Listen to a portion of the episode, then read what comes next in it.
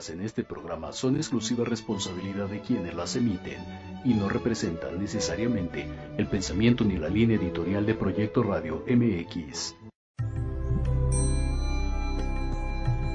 Paraíso Interior te da la bienvenida a este espacio donde podrás conocerte mejor y aprender herramientas para sanarte y mejorar tu vida. Mi nombre es Fernando Espinosa y te invito a acompañarme a mí y a mi equipo de especialistas en el maravilloso proceso de ir descubriendo tu paraíso.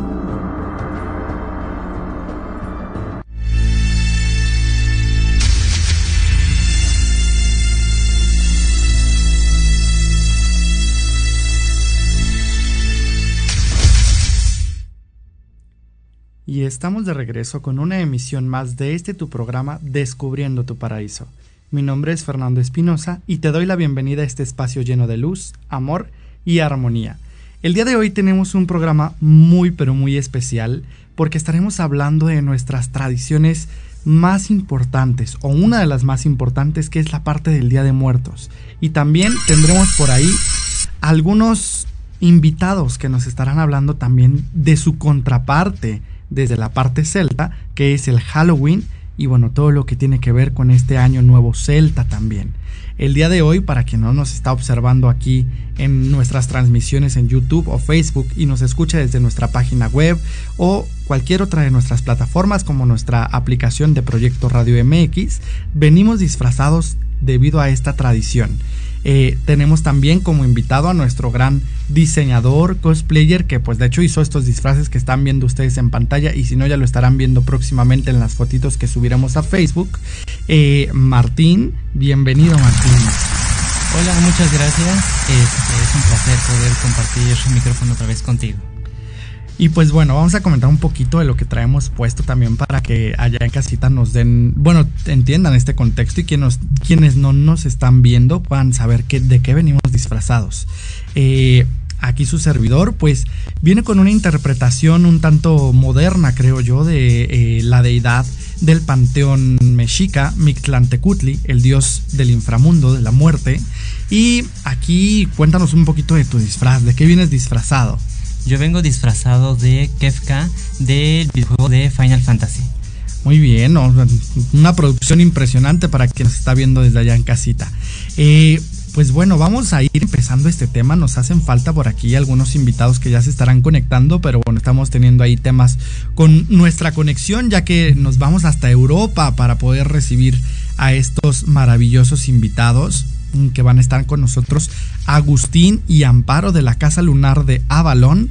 Y pues bueno, lamentablemente el día de hoy también nos iba a acompañar nuestra compañera y especialista de Paraíso Interior, Patty Belmont, pero por eh, temas personales no pudo estar con nosotros, pero le mandamos un abrazo hasta donde quiera que esté en este momento y que se recupere prontito. Y bueno, ahora sí, vamos a entrar ya de lleno con este tema y vamos a comenzar hablando un poquito de lo que es esta tradición. Eh, este primero y 2 de noviembre vamos a celebrar nuestro Día de Muertos. Eh, mucha, eh, hay, hay, muchos temas alrededor del Día de Muertos y si bien la tradición actual ha ido teniendo agregaciones, ha ido teniendo movimientos importantes gracias a la interacción que ha tenido con las culturas europeas, gracias a la parte de la iglesia que también ha fungido una parte importante en la transformación de esta tradición, siempre permanece en una de las cosas más importantes y más básicas para lo que eran las culturas prehispánicas, el celebrar y honrar a nuestros muertos. Precisamente se dice que en esta temporada los muertos regresan desde el inframundo a visitar a las familias y tener un momento de interacción entre el mundo de los vivos y el mundo de los muertos para que nosotros podamos seguir dándoles esta luz, podamos compartir, podamos honrarlos, incluso después de su muerte. Pero pues bueno, a todo esto se han ido agregando muchas cosas, entre los cuales podemos encontrar nuestras ofrendas, que pues justo eh, hace una semanita Lili Santuario nos comentaba en su programa Tardes de Café con Los Ángeles eh, lo importante de la ofrenda y cómo van teniendo cada nivel un significado, ¿no? Porque siempre las vemos en esta parte de escalerita y van teniendo un significado en cada nivel.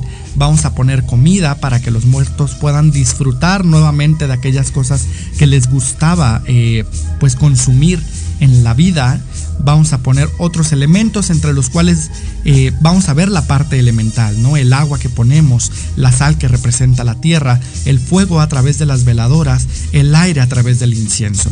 Entonces vamos viendo que tiene toda una connotación espiritual, que tiene una connotación más allá eh, de lo que podríamos considerar religioso, tanto del panteón mexica como, del, eh, como la parte religiosa católica. Y pues bueno, justo también tenemos la parte de celebrar pidiendo la calaverita, que bueno, eso ya es una tradición moderna que va siendo tomada de la parte también del Halloween. ¿Vale? Eso no viene directamente de, la tradición como tal del Día de Muertos, sino que va eh, un poco adaptado de, de, la tradición de lo que hoy conocemos como Halloween y el tema de los disfraces. Entonces yo sé que ya acaparé el micrófono mucho el día de hoy y quieren escuchar a nuestros invitados. Pero bueno, una vez dado como este pequeño preview, esta introducción de, lo que era la tradición, pues me gustaría que nos comentaras, Martín, desde tu parte como diseñador, como cosplayer, eh, tú que estás muy cerca del tema de los disfraces, eh, ¿qué es lo que representa el disfrazarse en Día de Muertos y en Halloween? ¿Y de dónde proviene esta tradición de disfrazarse? Eh, pues mira, em, se dice eh, que la tradición de lo que es el disfrazarse, más que nada era ocultarse, porque al haber esta eh, apertura entre el mundo de los vivos y los muertos, vienen estos espíritus a este plano, ¿no?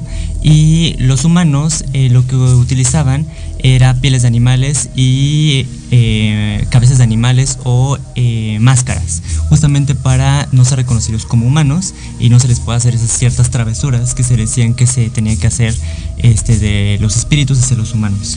Ok, o sea, básicamente lo que estamos diciendo es que era como mezclarse entre la parte del inframundo, ¿no? Con estos espíritus que vienen nuevamente al plano eh, físico y ojo, ¿no? Porque hoy ya nos disfrazamos del Harley Quinn, que, la Merlina y todas estas cosas, y a lo mejor ya no pasamos tan desapercibidos, pero en un inicio era como mezclarse entre los espíritus, ¿no? También había escuchado que este tema de las máscaras, sobre todo que se ocupaban, era precisamente como para como asustar a los espíritus y que no entraran como a las casas y toda esta parte, ¿no? Entonces, eh, pues bueno, hay, un tema importante. Hablando paréntesis, ¿tú crees que sí vienen los espíritus en esta temporada? O sea, ¿tú crees que sí hay como, uno, esta vida más allá de la muerte y dos, que regresan eh, estos, estas entidades al plano físico? Eh, este, pues yo digo que sí, eh, debido a que es una, perdón, este, una época muy especial donde hay como una serie de cambios eh, donde sí se abre pues este portal entre vivos y muertos eh, para poder llegar otra vez a este plano. Ok, y bueno, sí, yo la verdad es que siempre he dicho que estos días son días especiales, se siente un aire diferente, siempre hace como más frío, eh, no sé, incluso hasta ayer, por ejemplo, que estaba en casa, se escuchaban que los perritos estaban aullando de una manera diferente, ¿no? O sea, que no es común en las noches. Y digo, bueno, algo ha de tener de verdad esto de, de los espíritus. Así justo, ¿no? Así mero. Eh, pero sí, algo creo que tiene que tener de, verdad esta parte de, lo que vivimos en, los días de muertos, ¿no? Eh, de, dónde viene esta tradición de, disfrazarse? Eh, pues empieza la tradición de disfrazarse desde que, bueno, es como... Hay mucha historia. Es mucha historia. este, pues prácticamente por el querer tapar las culturas como antiguas desde lo prehispánico, este, pues llega el Imperio Romano y pues se cambia, se deforma la cultura y ahora se llama, eh, ay se me fue, Este. mm, ay. Era algo de la cosecha. Ah, bueno, aquí paréntesis, porque acabas de decir prehispánico y más bien te refieres a la parte celta, ¿no? Porque hablando del. Imperio Romano estamos hablando como de la Sí, sí, influencia sí. europea, ¿no? Exactamente. Este. mm, como decir fiesta de la cosecha. Ajá. Ajá, llegan con este nombre a imponerlo y a como deformar la cultura, ¿no? Con esta especie como de disfrazarse. Como más o menos parecido, pero pues ellos lo hicieron primero, vamos a decirlo así, ¿no? Ok. Este, después llega eh, el Papa Bonifacio IV, eh, el cual eh, dicta que el primero de noviembre ya es el Día de Todos los Santos. Ok. Y el cual cuando empiezan a venir influencias eh, del Halloween y pues toda esa especie para empezar a disfrazarse de una manera para celebrar este, a los muertos que ya no están con nosotros. Ok, y, y más o menos como de qué época estamos hablando, porque digo, estamos diciendo que la conquista se dio en el 1500, ¿no? En la parte prehispánica, y supongo que esto viene desde mucho antes, ¿no? El Imperio Romano, si no estoy mal, eh, pues se desapareció por ahí del 700 después de Cristo. Entonces, pues bueno, estamos diciendo que viene muchísimo antes y pues bueno, la cultura celta también es Claro. una cultura milenaria que bueno, actualmente eh, como tal está desaparecida, ¿no? Sin embargo, pues bueno, quedan los vestigios y se mantiene eh, la tradición celta en algunas partes de Europa y también en lo que ahora es América, porque pues lle- llega, ¿no? A través de, de Inglaterra a las colonias eh, americanas a las 13 colonias en su momento y pues justo no viene esta deformación de, de la parte celta a lo que es ahora la cultura wicca o la parte de las brujas ¿no? Exactamente. Y también eh, influenciado por el cristianismo, ¿no? claro y, y esto viene antes de todo esto Sí, sí, ¿no? sí, O sea, antes de que llegue la, la conquista eh, pues viene ya esta deformación a través del Día de Todos los Santos o es después de la conquista Es después. Después de la conquista. Mira, qué interesante. Yo dije, ya, esto viene desde atrás. Entonces, eh, pues bueno, muy, muy interesante. Por aquí ya, ya nos están dejando comentarios. Este, dice, Nene Loy, saludos. La mayor tradición mexicana se ha venido transformando con lo de Halloween. A mí me gusta disfrazarme para alguna fiesta o algo así, pero no dejo de poner mi ofrenda en casa. Justo, creo que este tema de disfrazarse, ah, pues ha venido distorsionando a lo largo del tiempo. ¿no? Precisamente por la parte del Halloween, porque aparte del Halloween se ha vuelto una festividad muy comercial, ¿no? Ya voy a, parecer anticapitalista y me van a cancelar el programa, pero se ha vuelto una festividad eh, muy, muy comercial. Y pues bueno, todos los disfraces, como les digo, ya incluso no son como tradicionales. Yo me acuerdo que cuando yo era chico, ya me escucho como señora, En mis tiempos. en mis tiempos, eh, pues veías mucho que la calaverita, que las catrinas, el catrín, que los diablitos, ¿no? O sea, disfraces como, Muy de muerto. pues muy, ajá, como de muertos y, muy como de susto, ¿no? Porque tenían que dar miedo. Y pues ya ahorita con, con lo que mencionábamos, ¿no? De la Harley Quinn, la Merlina, que ya, este, de repente los dioses griegos, las personas que se ponen un arnés y ya se disfrazaron, Totalmente. pues híjole, o sea, sí está padre porque se disfruta el disfrazarse, pero ya no tiene que ver con lo tradicional, ¿no? Aún así, eh, pues bueno, creo que lo importante en esta parte del Día de Muertos es justo poner nuestra ofrenda que representa el honrar a nuestros muertos, ¿no? El darles la bienvenida y obviamente invitarlos un momento al mundo de los vivos para que vuelvan a convivir con nosotros, para que su alma regrese y podamos estar en esta interacción en paz, ¿no? Entonces, pues bueno, justamente por ahí, Nene Lois, eh, pues mucha razón, ¿no? A mí también me encanta disfrazarme, pues creo que no se ve, No. Para que nos están, nos están viendo directo, este, no se nota, pero pero pues bueno, ¿no? Eh, sí es una, una parte que nos gusta bastante. Ahora, eh, ¿qué, qué representa hoy el disfrazarte, no? Porque vamos viendo que, eh, pues antes era un tema para mezclarnos con los espíritus, pero hoy, ¿qué es lo que representa un disfraz eh, en Halloween y un disfraz en Día de Muertos eh, en, esta tradición?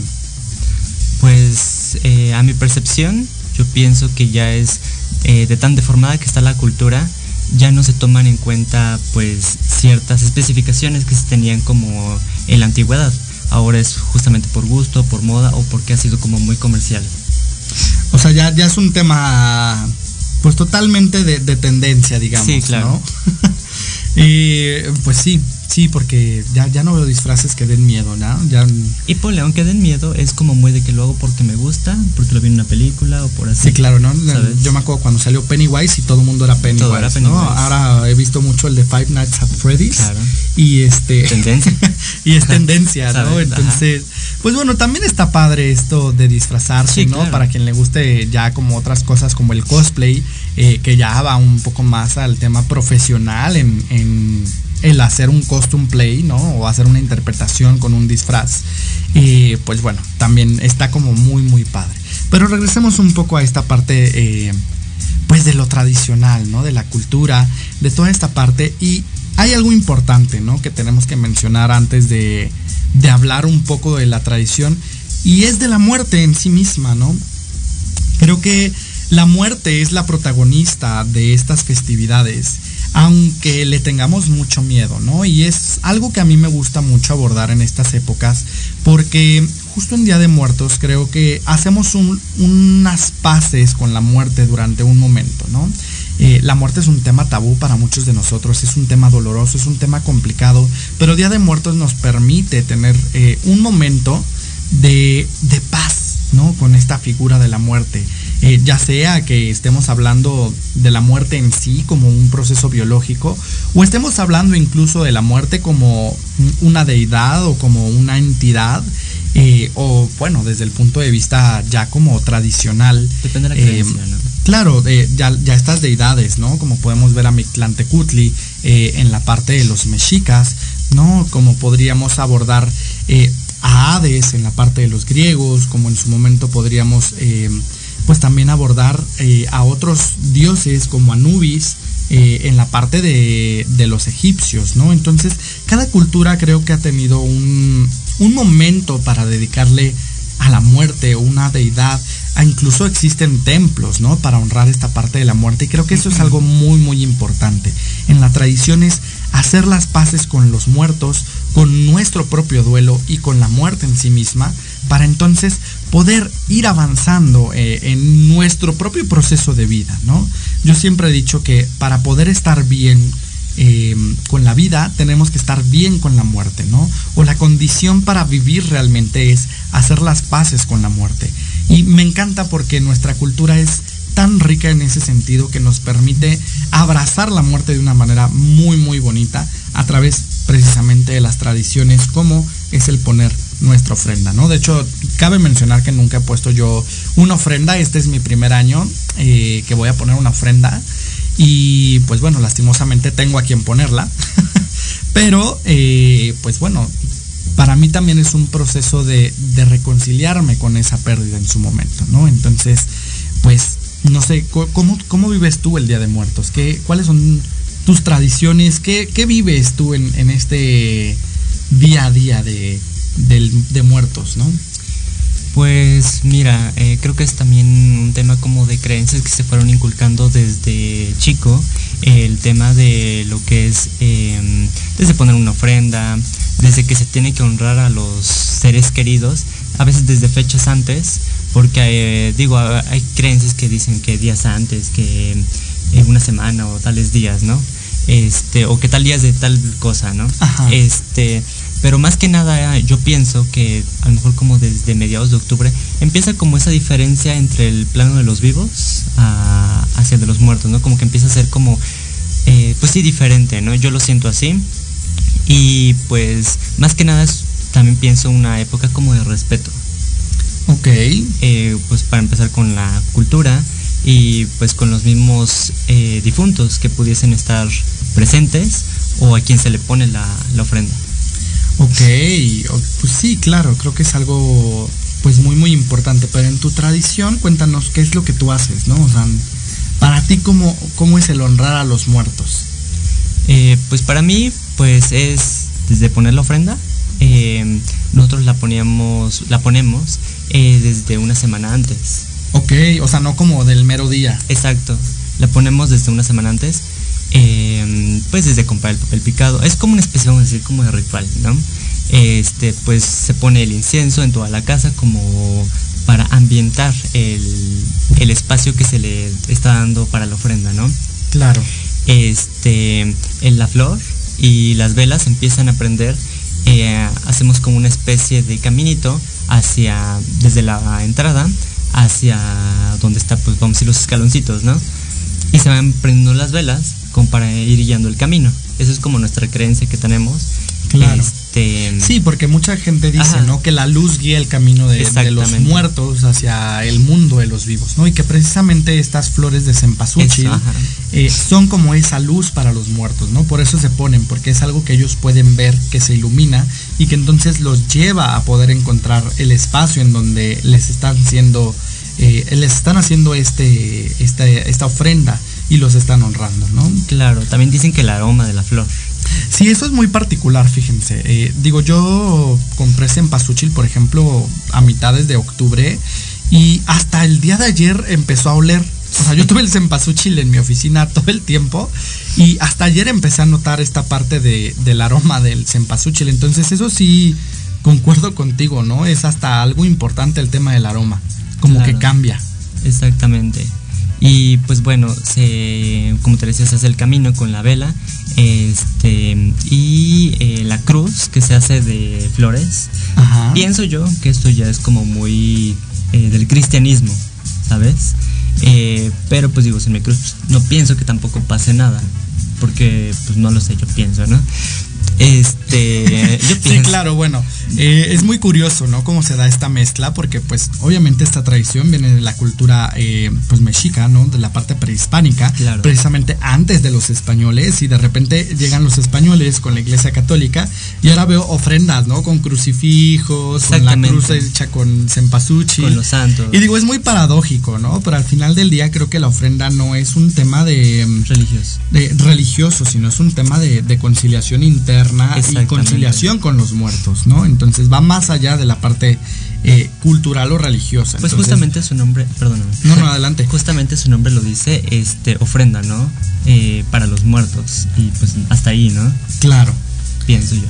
Sí, bueno, evidentemente, pues cada quien hace su ofrenda como guste, ¿no? Yo, yo por ejemplo, no soy fan de que le pongan comida porque yo digo, ay, mejor me la como yo, ¿no? Ah. yo asalto las ofrendas, discúlpenme, queridos muertos, pero no me pongan esas tentaciones ahí, menos con ese delicioso pan de El muertos. pan de muertos. que también es muy interesante, ¿no? Ya ahora está ahí este eh, pan de muertos en, en Magdalenas y toda esta parte, Sí. cómo ha ido evolucionando, ¿no? El pan de muerto. el, el man de muerto. Deliciosos esos panes de muertos. Eh, voy a leer aquí también unos comentarios antes de irnos porque justo eh, Saraí nos dice que si sabemos cuáles son los elementos que se deben poner en una ofrenda. Saludos desde Querétaro. Saraí, saludos hasta Querétaro y claro que sí los vamos a mencionar, pero pues bueno, no nos queda tanto tiempo antes del, del corte comercial, así que regresando el corte los vamos a mencionar. Quédense sintonizados.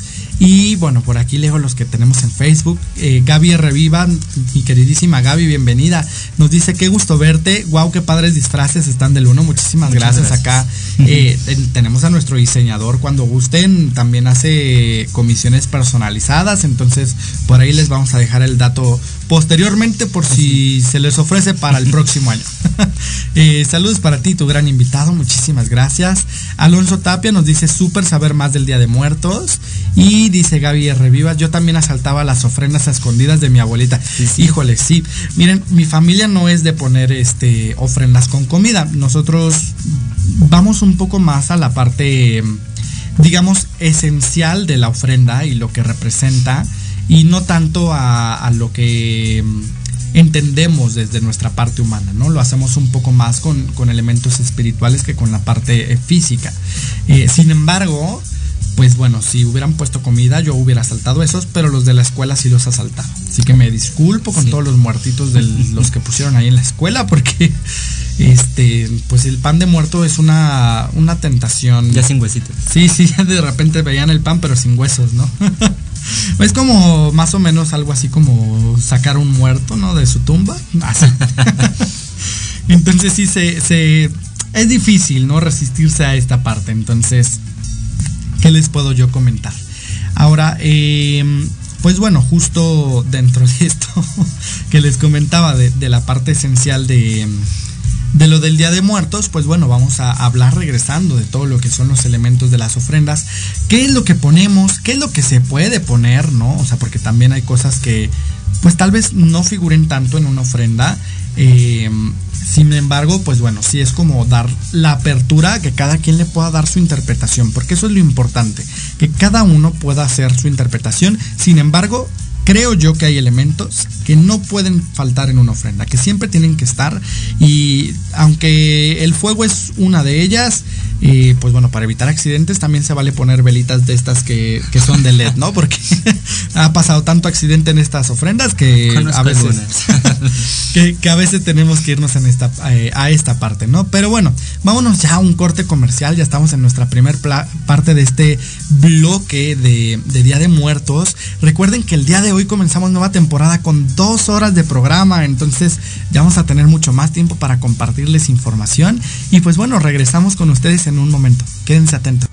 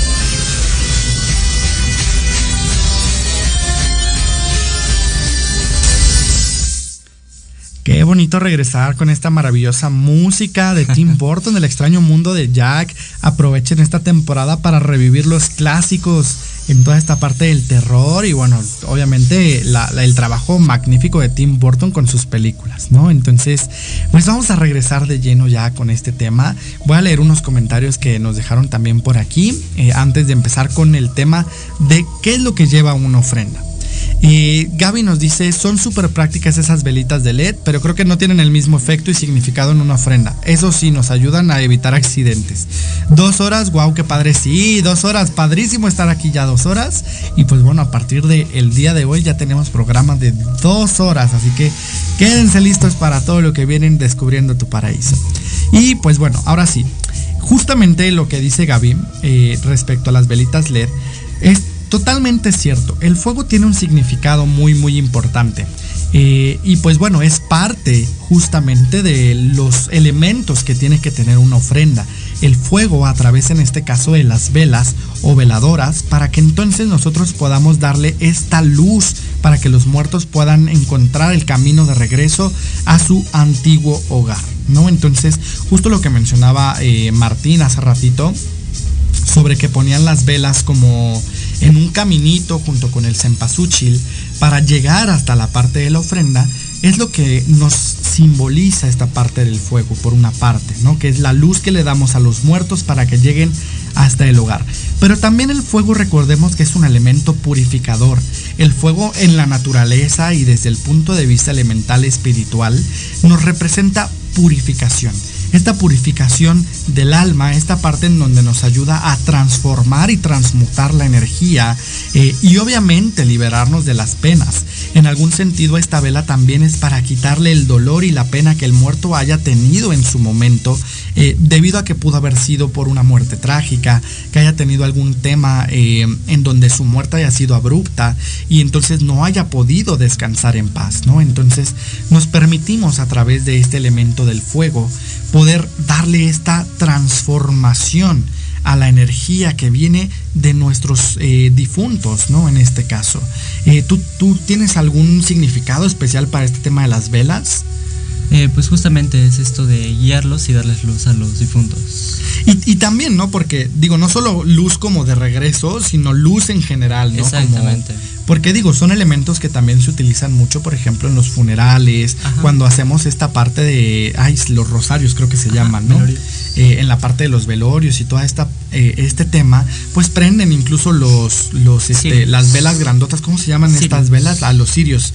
Eh, un cirio pascual lo prendemos y este, y justamente da, es para eso, ¿no? Para darle luz, llevarlo nuevamente hacia esta parte divina, regresarlo hacia Dios en este caso o hacia la luz, ¿no? Dependiendo de, las creencias que cada uno vaya teniendo en este sentido.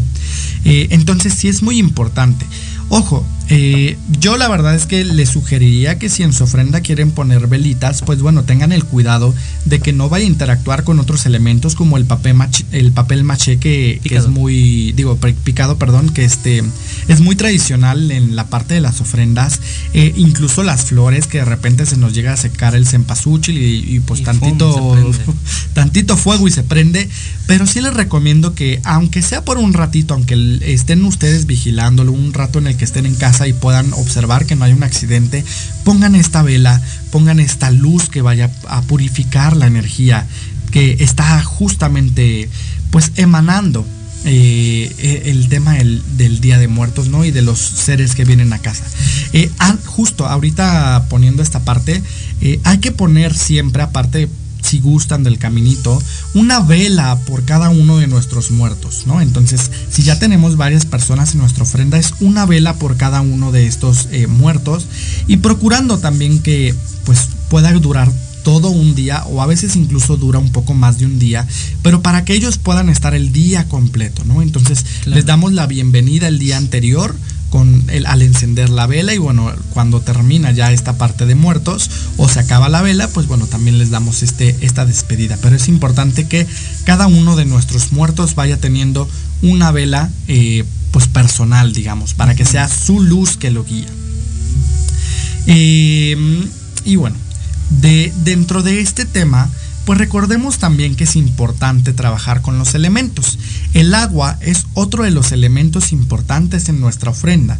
Uno, porque dicen que el agua es para que los muertitos puedan tomar, ¿no? Después del, del viaje que hicieron hasta casa.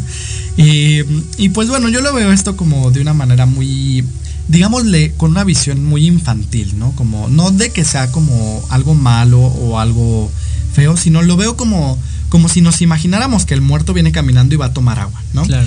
Eh, yo personalmente, aunque bueno, mucha gente dice que sí se baja el agua, que de repente ya no hay toda esta parte, yo pienso que es un tema no tanto de que tenga sed el muerto, porque pues evidentemente ya no tiene funciones biológicas, sino que más bien eh, tiene que ver con, con, la parte del agua, ¿no? De la serenidad que representa el agua, de lo que nos representa también un una purificación en un nivel diferente, ¿no? No es el fuego que purifica, que transforma, sino es el agua que nos brinda paz, que nos da esta armonía, que nos da esta calma, y entonces que también es necesaria para la vida, ¿no? Entonces estamos poniendo vida en nuestra ofrenda a través del agua y obviamente a través, en este caso, de las flores, ¿no? Porque también las flores nos representan vida. Entonces es, importante este elemento y pues bueno, obviamente le ponen su vasito de agua al lado de su veladora, ¿no? Porque esto es como tradicional, ¿no? Entonces le ponen su veladorcita, su vasito de agua y eh, pues bueno, obviamente la foto, ¿no? La foto también es algo importante porque... Miren, hay, personas, yo lo hice alguna vez, ¿no? Ya en un ratito hablaremos de historias de ultratumba. Pero alguna vez en casa pusimos eh, ofrenda para las ánimas perdidas, ¿no? Entonces, era una ofrenda para quien quisiera venir a visitarle y quien no le hayan puesto ofrenda, ¿no? Y pues híjole, después de eso empezaron a pasar un montón de cosas en la casa y ya empezaban como a espantarnos y bueno, nos costó un poquito de trabajo sacar al ánima perdida. No se quisieron ir. no se quisieron ir. Y pues bueno, yo les recomiendo que si van a hacer esto, pues también siempre les den la bienvenida y les den como su adiós, ¿no? Sí se vale, pero pues no, no pongan como elementos al azar, ¿no? Preferentemente pues yo les recomiendo que vayan siempre en honrar a sus muertos y a quienes ustedes quieran honrar, ¿no? Si es un ánima perdida, eh, por ejemplo, tengo amigos que son paramédicos y le ponen ofrenda o ponen en sus ofrendas luces, ¿no? Para todas estas personas que murieron en un accidente, que ya no pudieron este, eh, encontrar a la familia porque pues no, no hubo quien viniera a reclamar los cuerpos y toda esta parte, ¿no? Entonces, pues bueno, también se vale, pero yo personalmente me evitaría el meter a mi casa a, quien no invité. Entonces, pues bueno, sí, sí es importante eh, esta parte, ¿no? Em, vamos a, continuar con otro elemento. Déjenme checar, porque luego no veo los mensajes. ¿eh? Entonces, eh, la sal también es un tema importante y mucha gente dice que el mantel blanco también es una parte importante, ¿no? Yo personalmente no utilizo el mantel blanco, pero sí le pongo como, o sea, lo puse en, un mueble blanco, mi ofrenda. Eh, acuérdense que es mi primer año, entonces sí lo puse en un mueble blanco. Eh, y pues bueno, ¿no? La sal también es un elemento importante. Lo que nos dice esencialmente es que la, la sal lo que nos va a dar es eh, purificación hacia el cuerpo del difunto, ¿no? Nos representa la parte de la tierra, de la materia, ¿no? Y que entonces eh, eh, de esta manera pueda el cuerpo del difunto, o en este caso el alma del difunto, poder transitar en este mundo y poder traspasar del mundo de los muertos al mundo de los vivos. Sin embargo, recuerden que la sal también desde el punto de vista tradicional de muchas culturas, la parte celta, incluso por ejemplo en temas ya más como de meternos en la brujería, los wiccas, eh, la parte del santerismo y todo esto, es un elemento protector. ¿no? La sal nos protege. Entonces, no solamente tiene una parte de, de trabajo con el cuerpo del difunto, sino también es una protección para que pueda llegar solamente esta energía de luz, esta eh, luz que representa el alma de quienes partieron y proteja tanto a nuestros muertos, ¿no? De influencias externas, como nuestra propia casa. Por eso también es importante colocar este elemento de la sal. Eh, y pues bueno, es, es importante que entendamos también que representa la tierra, ¿no? Es un elemento, nuevamente, eh, de los cuatro elementos, ahorita vamos a hablar del aire, pero vamos viendo que es... Eh, desde el punto de vista espiritual siempre vamos a encontrar en una ofrenda, en un altar, en diferentes eh, representaciones de carácter espiritual, la presencia de los cuatro elementos. ¿Qué otro elemento conoces, Martín, por aquí y que nos puedas platicar de su significado? Este. Desconozco el significado, pero. ahorita lo decimos, no te Ahorita lo investigamos. Este, pero he escuchado también, eh, bueno, y también lo llevábamos a cabo, este, el aire que es a través del papel picado. Ok, que también representa este tema del aire, ¿no? Que es un elemento como volátil. Exacto. Y, y, ¿de dónde provendrá esto de- del papel picado? No, no sé de dónde Es date, porque sí, sí, sí conoces. No, no, no, ah, yo, dije, ah, mira, curioso. historia. ah. Sí, porque claro, obviamente en la parte prehispánica pues no hacían papel picado, claro, Claro. está, ¿no? ¿Es Entonces, con este, ¿eh? Con incienso, ¿será? Sí, claro, la, la parte del aire nos, nos es representada por la parte del incienso, pero bueno, el papel también nos va a representar el aire, eh, porque precisamente, digamos que habla de esta parte como volátil, ¿no? Claro. Eh, si ponemos ya un tema un poco más como internacional, nos podemos decir, podemos decir que el papel picado nos puede representar incluso el elemento madera desde el punto de vista de los chinos, ¿no? Claro. Porque justo viene de, de estos árboles y pues bueno, eh, tienen un significado importante, aunque personalmente desde lo que yo he visto y conozco, el papel picado es meramente decorativo para la ofrenda, ¿no? Recuerden que cuando hablamos del elemento éter o de lo etéreo, de lo que no existe No en el plano terrenal, de lo que no percibimos, eh, uno de los elementos importantes para el éter es la presentación de las cosas. Entonces, cuando nosotros le damos esta presentación, lo ponemos bonito a través del papel picado, también estamos dándole como una intención hacia nuestros muertos y hacia el honrar eh, aquello que viene de visita en este momento, ¿no? Entonces, pues bueno, si alguien conoce otro significado del papel picado, pues déjenoslos en, los comentarios por acá, eh, porque está muy, muy interesante. Es como una fiesta para los muertos y ha de ser como el- la flor con popote de los 15 años, ¿no? Ándale, ahorita le ponemos flor con popote y Claro. los cumbiones locos, ¿no? Que cabe mencionar que por mi casa ya andaban los cumbiones locos en Día de Muertos porque Uh. sí lo celebran. Hay gente que de verdad es una celebración y en grande, ¿no? Y a mí me encanta eso porque cuando celebramos la muerte, creo que estamos un paso más cerca de, de una evolución, ¿no? Entonces... que le llevan música a los, a los muertos en el panteón, ¿no? Igual. Claro, pero pónganles músicas guapachosas, nada de que andar llorando, tristeando, porque sí, así como la que nos está poniendo producción, por favor, que se muevan, que lo disfruten, porque imagínense ya estar muerto y todavía andar sufriendo con la Rocío Durcal, con la Magda Miguel, con la Paquita, no, mejor que disfrutemos, ¿no? Yo sé que a mucha gente le gustaba la música así, Exacto. no, no, no, no, yo, yo, o sea, por, por lo menos a mí el día que me muera, pónganme musiquita así como para bailar, yo quiero regresar a disfrutar, no andar llorando las penas, ¿no? ¿Por qué no dejas de la muerte? No. Exacto, sí, o sea, ya hasta aquí andamos bailando.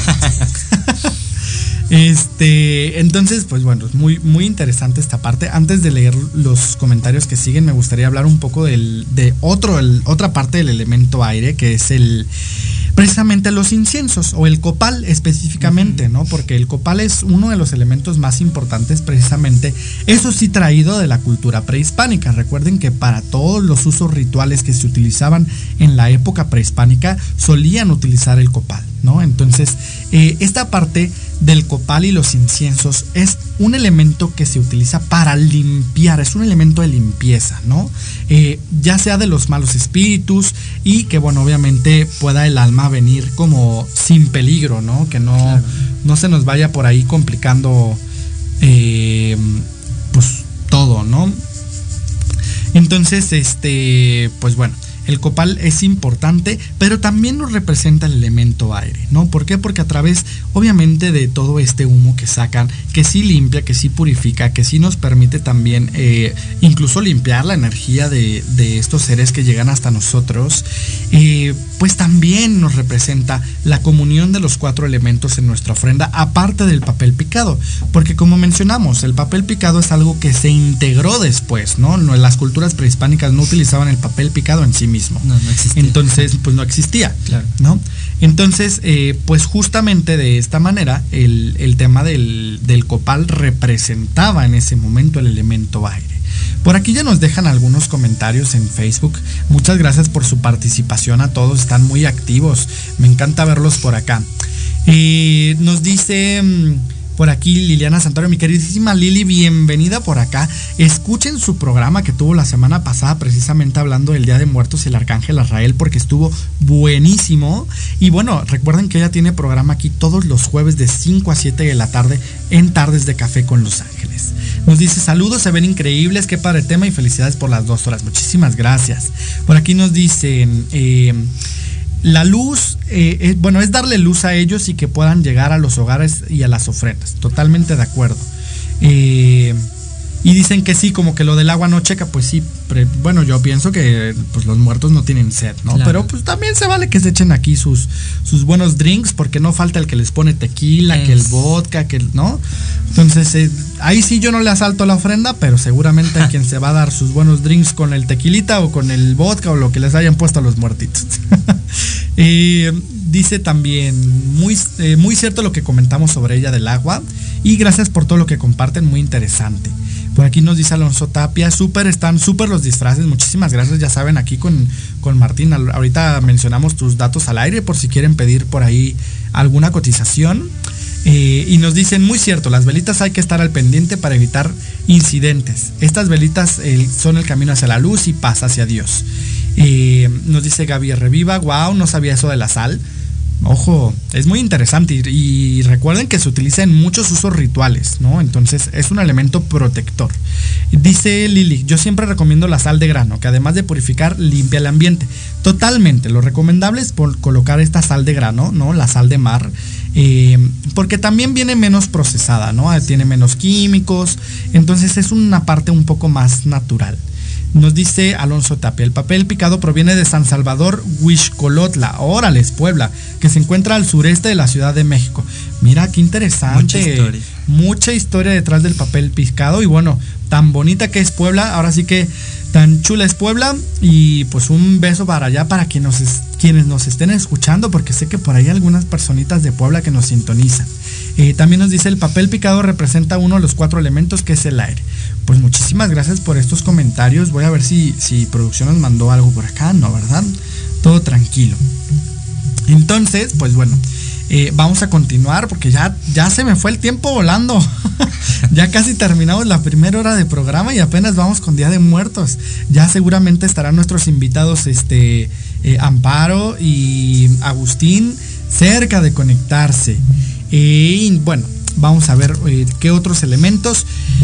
Las flores, ¿no? Hablábamos hace rato sobre la parte de las flores, que vamos a encontrar tres tipos de flores como muy comunes en las ofrendas. Uno es el cempasúchil, dos es eh, la famosa mano de león o el terciopelo, ¿no? Que es el moradito que tiene una, estructura muy muy interesante y también encontramos las nubes que son estas flores blancas no eh, como pequeñitas entonces eh, normalmente vamos a ver que el cempasúchil es la parte más importante. Uno, porque es flor de temporada, ¿no? Precisamente eh, florea en esta temporada y pues bueno, obviamente tiene un significado importante relacionado no solamente con la parte de los muertos, porque se le conoce como la flor de los muertos, sino que también con eh, la parte del el sol, Entonces decían que precisamente por sus colores estaba asociada al sol y pues bueno, en este caso también al, dios del sol, ¿no? Que, podemos mencionar a Tonatiuh.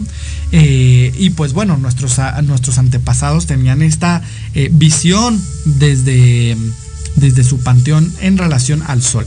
También nos tiene eh, un significado que es de fiesta, es decir, que estamos en un momento de festividad, de alegría, de, gozo, ¿no? Entonces es una flor que que nos da esta, estos elementos. Sin embargo, también se dice que el cempasúchil es eh, esta flor que, digamos, ilumina el camino hacia la otra vida. No tanto hacia, nos, hacia de allá para acá, que también, sino de aquí para allá, vaya. Entonces, cuando un alma trasciende, puedes observar esta flor de cempasúchil, ¿no? Que va iluminando el camino hasta, pues en este caso, el Mictlán, ¿no? Que era el lugar de los muertos para eh, los prehispánicos, ¿no? Entonces, justamente veíamos que estas flores adornaban el camino hacia el Mictlán. Y pues bueno, por ahí también una cosa importante y curiosa. Eh, en el tema de eh, justamente el camino al Mictlán, se dice que nuestras mascotas, ¿no? Eh, aquellas mascotas que hemos perdido a lo largo de las vidas, perritos, gatitos, precisamente nos van a acompañar también y nos van a guiar hacia este, eh, hacia el Mictlán o hacia el cielo, hacia donde ustedes gusten eh, o, quieran ponerle el nombre, ¿no? Pero hacia el más allá, vaya. Entonces, dicen por ahí, diría mi bisabuela, que mm, justamente los perros cuidan el cuerpo del ser humano y los gatos cuidan su alma. Entonces, pues bueno, eh, es muy tradicional, por ejemplo, en mi casa tener perros y gatos, ¿no? En cuanto se muere uno, traemos otro. Pero justo es por esta creencia, ¿no? De que los gatos y los perros cuidan nuestra parte física y nuestra parte espiritual y nos acompañan en el camino de regreso a casa. Entonces, pues también no hay un día específico para poner una ofrenda para los perritos desde el punto de vista tradicional o para los gatitos eh, o cualquier animalito. Sin embargo, pues me parece que pues las asociaciones eh, relacionadas a los animales pusieron el 27 de octubre como el día para celebrar la muerte de los animales, aunque hay otras que dicen que es el día 3 de noviembre. Yo personalmente lo pondría junto con todos mis muertitos si quiero dar este, eh, el, honrarlos, ¿no? Digo, personalmente hablando. Eh, otro de los elementos también muy característico es la comida y el pan de muertos, ¿no? Justo la comida, pues bueno, tiene que ver con el tema de que puedan disfrutar los, los, muertos nuevamente estos alimentos. Y pues bueno, el pan de muertos en sí mismo ya tiene un significado muy importante. ¿Por qué? Porque precisamente nos, nos da este tema como de la fraternidad, del acompañamiento, del apapacho hacia nuestros seres queridos y el honrarlos, ¿no? A través ya implícitamente de esta figura o de este símbolo que representa el Día de Muertos, ¿no? Entonces, exactamente, el compartir con ellos, el, apapacharlos en algún sentido, ¿no? Porque aparte, el pan de muertos es, eh, no es como cualquier otro pan, o sea, tiene una preparación muy muy específica, incluso por ahí hay algunas tiendas que venden pan de muerto de cempasúchil ampliamente recomendado porque el cempasúchil también es comestible, así como lo escucharon, delicioso. Entonces, eh, pues es muy importante esta parte, ¿no? del pan de muertos. Y pues bueno, finalmente recuerden que es importante poner una fotografía, ¿no? Que es para recordar a los familiares y obviamente saber a quién estamos invitando a la casa. Una ofrenda sin fotografía le abre la puerta a quien guste pasar, ¿no? Entonces, pues hay que poner a nuestros muertitos y si no, pues bueno, con todo el gusto le damos eh, cabida a las ánimas en pena que nos acompañan. Entonces, pues Ahora sí que con todo el gusto del mundo vamos viendo esta parte. Por aquí, pues creo que si ya no hay comentarios, eh, pues vamos a ir cerrando esta parte del segundo bloque antes de irnos a un corte comercial. Y voy a leer los últimos comentarios que nos pusieron por aquí en Facebook, que dice, de hecho la forma del pan también tiene un significado. Eh, a ver Gaby, cuéntanos, ¿cuál es el significado de esta parte antes de que nosotros lo comentamos? Porque ya venimos con, con esta parte del pan de muertos en nuestro siguiente bloque y pues bueno, también ya van a estar por aquí nuestros invitados que nos van a hablar desde la tradición celta. Eh, ¿Cuál es el significado de la otra parte? Eh, que es el Halloween y todo lo que representa también esta festividad importante para los celtas en relación a la muerte. ¿Vale? Entonces, em, pues bueno, ah bueno, aquí dice Gaby que no lo tiene con claridad, pero creo que representa el esqueleto humano. Claro, pues aquí, de hecho, eh, la forma del pan, si se dan cuenta, pues es como circular. Tiene un, este, como un, circulito. una bolita hasta arriba que representa esta parte de la cabeza y los, huesitos, ¿no? Que pues básicamente es como si viéramos como un entierro, ¿no? Entonces vamos viendo los huesitos que caen desde el punto eh, central que es la cabeza, ¿no? O la parte también energética espiritual. Em, y pues bueno, ahora sí, vámonos a corte comercial y vamos a regresar en un momento con ustedes nuevamente para continuar con este gran tema en Descubriendo tu Paraíso. Quédense atentos. No te pierdas todos los viernes de 6 a 7 de la noche el programa La Sociedad Moderna conducido por Jorge Escamilla H, un espacio en el que buscaremos con el apoyo de nuestros invitados descifrar las características del mundo social y tecnológico en el que vivimos. Un hashtag semanal, especialistas, diversión, música y cultura te esperan. ¿Y tú ya formas parte de la sociedad moderna? Descúbrelo por proyectoradiomx.com. Escúchanos todos los martes 13 horas. Enlazados Lifestyle, segunda temporada. Conducido por Carla Rivera, Henry Ram y Skipper. En Proyecto Radio MX con sentido social. Los esperamos.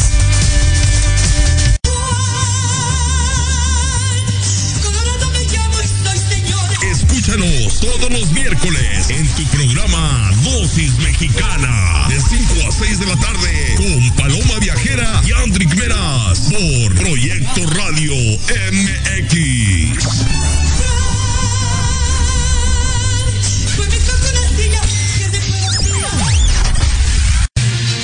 Soy Tania Damián y te invito a escuchar Ángulo 7 Radio, de noticias y opinión sobre Puebla y México.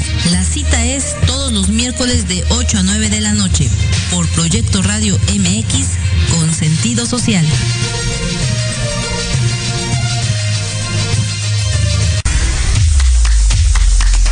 ¿Qué tal?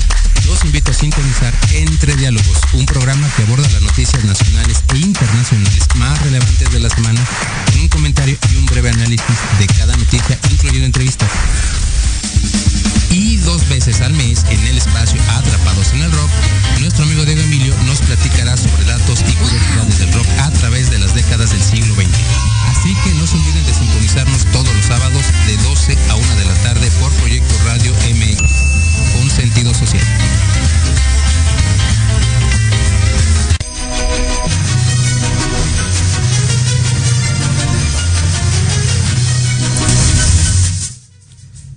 Y ahora sí, ya estamos de regreso nuevamente en este tu programa Descubriendo tu Paraíso, estrenando la segunda hora de programa. Y por aquí creo que ya tenemos conectados a nuestros grandes invitados que nos sintonizan desde la Casa Lunar de Avalon. Bienvenidos. Hola, bien hallados.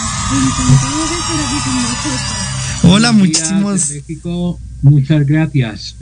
No, muchísimas gracias a ustedes por conectarse por acá, y estar también de invitados y pues bueno, qué gusto y qué honor tenerlos desde tan lejos conectados. El, pla- el placer es nuestro, la verdad que el placer es nuestro.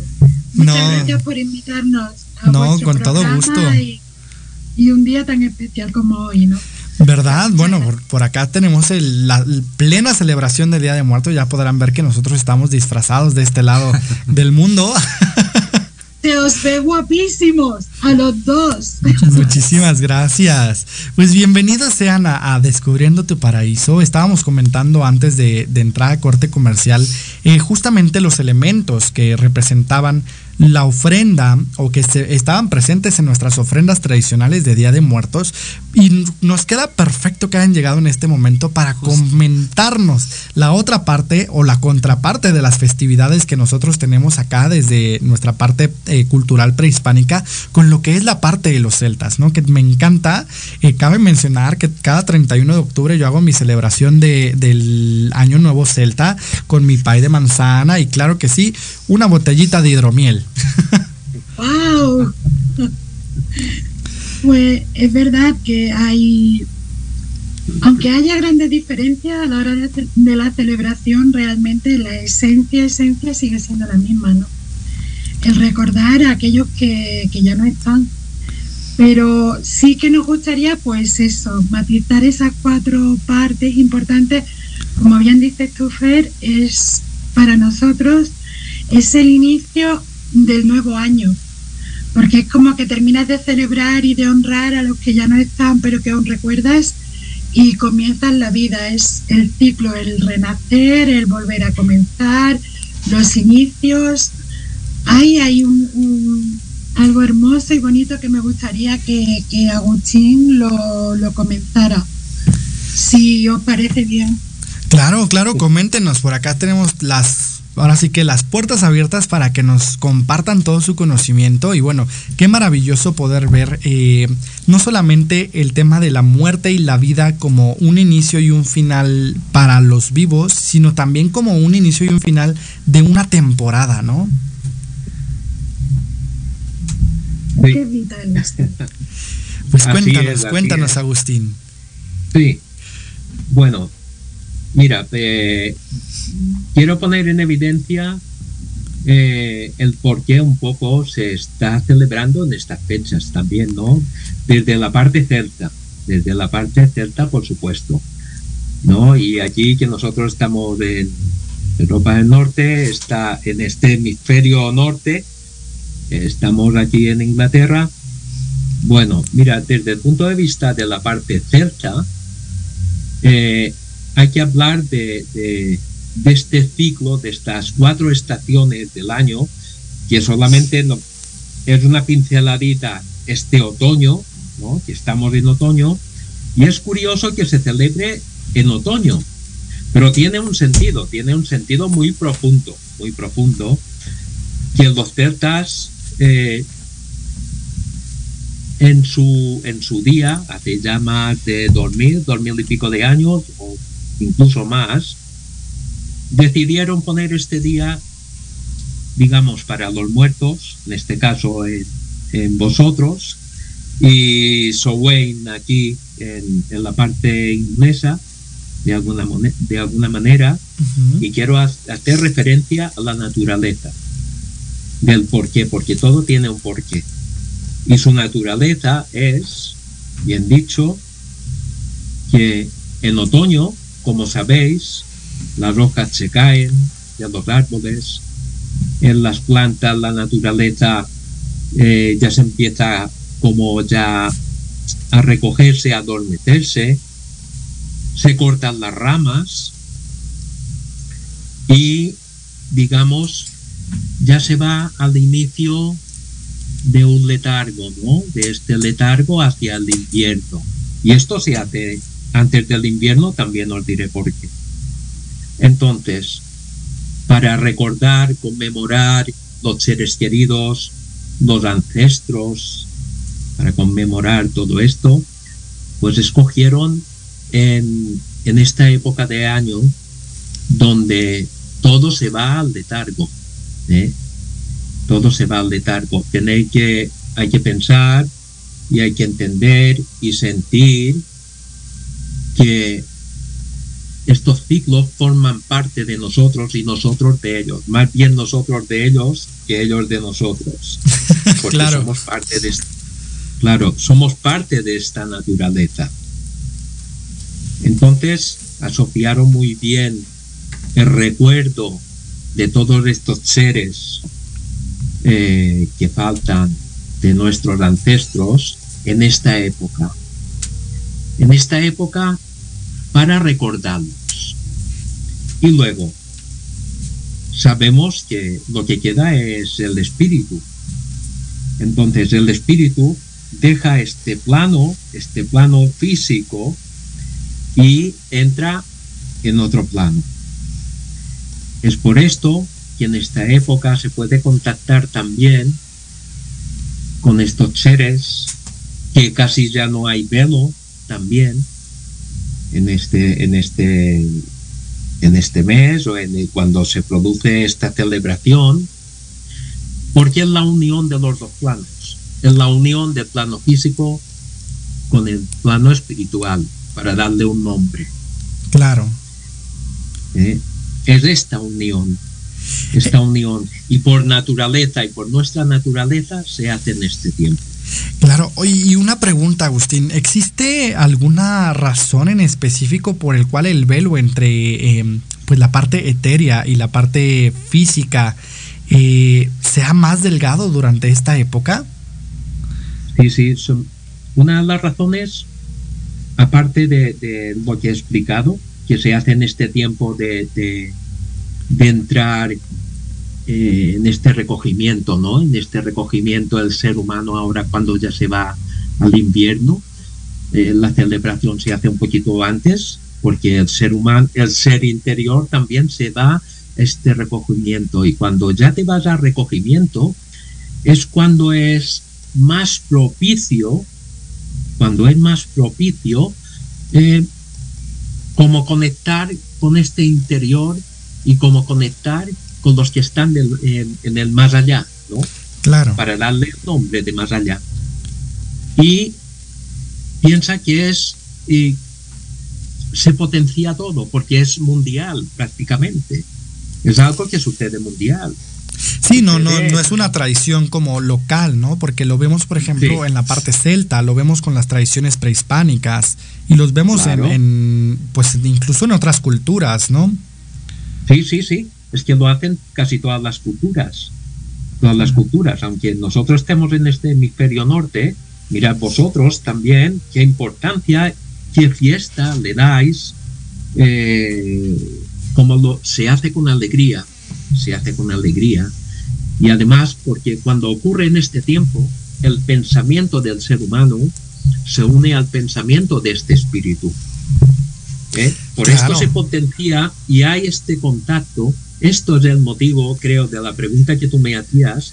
Este es el motivo porque todos están enfocados en esta festividad o en esta época donde se recuerda el ancestro, se recuerda el ser querido.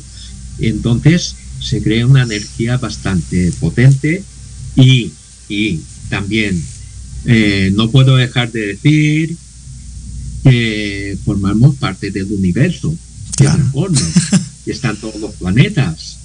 ¿eh? Y hay como esta conjunción, ¿no? Para que esto sea también delgado, ¿eh? para que sea muy propicio conectar y tener este contacto. Yo sé de muchas personas que tienen este contacto, otras no. Incluso en religiones, ni siquiera sin saber esto, se, se conmemora estos días también claro. se conmemora. Algo hay, ¿eh? Sí, y, bien lo dices, Agustín. Eh, muchos creemos que somos un, seres humanos con experiencias espirituales y en realidad somos seres espirituales en una experiencia terrenal, ¿no? Entonces esto me parece maravilloso porque nos recuerda nuestro origen, nos recuerda esta parte del contacto con la parte espiritual y con lo que verdaderamente somos. Eh, justo ahorita que comentabas todo esto, recordé eh, mis clases de acupuntura y mencionaban los chinos precisamente que el elemento metal representa la parte eh, del otoño, ¿no? Si nosotros dividiéramos ahora sí que las estaciones con los elementos chinos, eh, el metal es el, otoño, ¿no? Y justamente en este elemento metal tenemos a uno de los ministros más importantes para el ser humano, que es el pulmón. Y el pulmón, yo le digo el clérigo, ¿no? O el sacerdote, porque al final representa la experiencia espiritual del ser humano.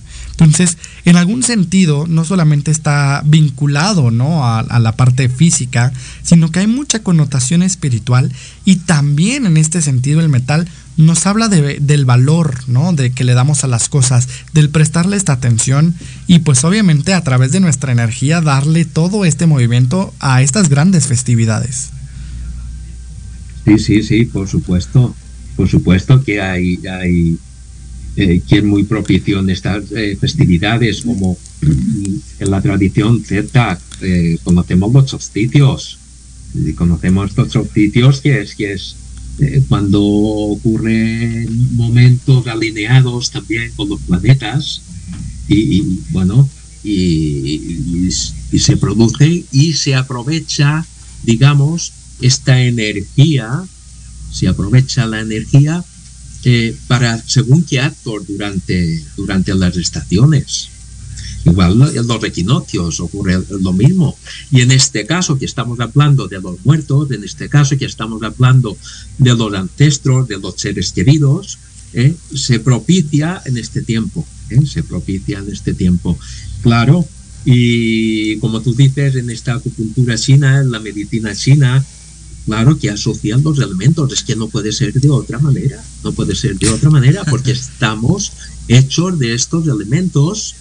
Y, y se relacionan también con estos meses, con estos equinoccios, con estos solsticios. O sea, si fuésemos a desgranar eh, la medicina, la religión, este, yo que quienes saben mucho también son, son estas tribus indígenas eh, que ellos conectan con esta naturaleza y por naturaleza saben muy bien en cada momento qué tienen que hacer. Claro. Eh, es, es, impresionante, es impresionante. Al, final, la naturaleza creo que es nuestro más grande mapa, ¿no? De, de la conexión con el universo. Porque pues nos, nos, da todo lo que necesitamos, ¿no? Y nos indica en qué momentos, cómo cambia, cómo va incluso transformándose la vida, ¿no? A través de estos elementos eh, naturales. Entonces, totalmente de acuerdo. Y, me parece impresionante, ¿no? Que hemos perdido mucho contacto con la naturaleza y, pues bueno, ¿no? Nuestras, eh, nuestros ancestros en estas culturas indígenas, en la parte prehispánica, ¿no? En, el caso de, América, eh, en la parte, pues ahora sí que celta, por ejemplo, o de culturas, pues tenían una conexión muchísimo más profunda con, la naturaleza y obviamente una sabiduría del tamaño del mundo.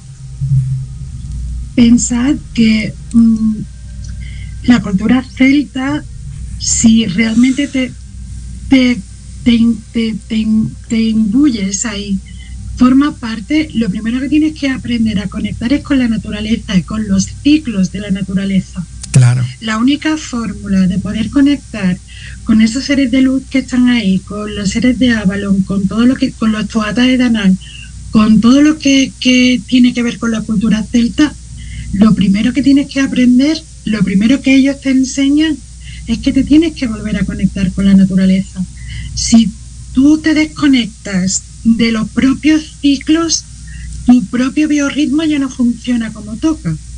Entonces la mejor manera de sentir y de abrirte tanto a tener conexión como a sentir ese velo que en estos días se, diluye, se, se difumina y es muy fácil conectar con aquellas personas que ya se han ido, que han cumplido su misión, pero que siguen ahí que siguen ahí protegiéndote, cuidándote, pendiente de ti y a, ver qué ocurre, ¿no? Y presto a echar una mano cuando hace falta. Y esto lo saben muchísimas, muchísimos medium, que hay muchísimos y muy buenos, y saben perfectamente que son las personas que te encuentran y te dicen, hay una mujer que iba contigo y tú sabes que es tu abuela, eh, eh, tu padre, da igual, un familiar que ha estado muy atado a ti y que sigue contigo porque sabe que, te, que necesitas que te acompañe en el camino, ¿no? Entonces son esos días, son estos días emocionantes para ir y, y celebrar el tiempo de vida que han estado con nosotros, lo que nos han enseñado, lo que han compartido, aquellas enseñanzas que nos dejaron, que no entendimos en un principio, y que a medida que va pasando el tiempo y los años empieza a decir, ahora me acuerdo de aquello que decía mi tía, de aquello que decía mi tío, de aquello que decía mi padre, de aquello que decía mi madre, y empiezas a entender y empiezas a hacerte uno con ellos. Entonces realmente son días de grandes celebraciones. Yo me encanta cuando veo en México esa fiesta tan grande, porque es esa, esa ese agradecer a esas personas que han estado contigo, ¿no? Eh, yo, por ejemplo, aquí se hace también, tú lo sabes, cuando montas el altar, pones en el altar las cosas que sabes que a los tuyos les gustaban más. Claro. Yo todavía recuerdo de una personita llevando, ahora ya no se puede fumar, todo esto, pero recuerdo de haber llevado un paquetito de tabaco para el abuelo. claro, una botellita de vino mm, o de anís dulce para la abuela porque le gustaba tomar su copita, unos mantecados. Eso que le gustaba, sus cosas, las que ellos echaban de menos, las que... Mm, y esa luz en la ventana, esa luz durante toda la noche y esta noche en la ventana, hoy me emociono. Claro. me emociono porque el velo es cierto que está finito y es cierto que esos seres que, que tú amas, que aunque no tengan físico, sabes que están. Son días en los que los tienen mucho más presentes, mucho más cerca. Y no digo que para todo el mundo sea así, pero si prestáis atención, casi que te puedes girar a tu derecha y sentirlo, verlo, olerlo, tocarlo, sentir que te cuenta, ¿no? Aquí es muy, muy normal ese día reunirte con la gente que quieres, celebrar una comida, y si prestas atención y tienes un ratito para ti sola, para ti solo, te sales afuera, te sales a la noche, te sales a la madre luna, te sales a las estrellas y hablas con ellos y las respuestas que te dan se escuchan muy claras. No necesitas ser un medium o alguien especial o que tengas tus dones muy abiertos para sentir, escuchar y, y poderte llevar esa información, ¿no? O incluso si tú lo único que tienes que hacer es enviarle amorcito o recuerdos, sientes de algún modo cómo le han llegado, ¿no? Claro, totalmente. Muy propicios para eso, o sea, se, se nota tanto esto. Sí, y digo, por ahí no sé si me, se me fue el audio tantito, pero eh, totalmente de acuerdo con esta parte. Y qué padre, y qué tan parecido es este tema de, del honrar a los muertos desde el punto de vista... Mm, eh, pues tanto prehispánico como celta, como en muchas otras partes, ¿no? Pero lo importante, bien lo dices, Amparo, creo que creo que más allá de la ofrenda, más allá de la celebración, más allá de los altares que podemos hacer, es tomarnos un momento para contactar con estos seres, para enviar esta energía amorosa, para, para honrar la muerte, honrar la vida a través de la muerte y honrar a nuestros seres queridos. Aquí aprende, aquí aprendes eso, ¿no? Cuando llega ese inicio de año, como comentaba Agustín antes, y tú decías, tú bien decías, Fer, celebrar el año nuevo, eh, lo celebras con todas las consecuencias, es decir, lo celebras soltando lo que ya no necesitas y lo celebras agradeciendo y honrando a todo ese linaje que has tenido por encima, tanto materno como paterno, como ese linaje que no ha sido de sangre, pero te ha acompañado durante mucho tiempo en tu camino, que forma parte de ti, aunque no sea sangre. Claro. Pero casi que lo es, ¿no? Que son esas personitas que te han ayudado durante mucho tiempo en tus comienzos, en tus inicios. Mm, celebras con ellos y, y les dices, estoy aquí, sigo aquí, sigo caminando.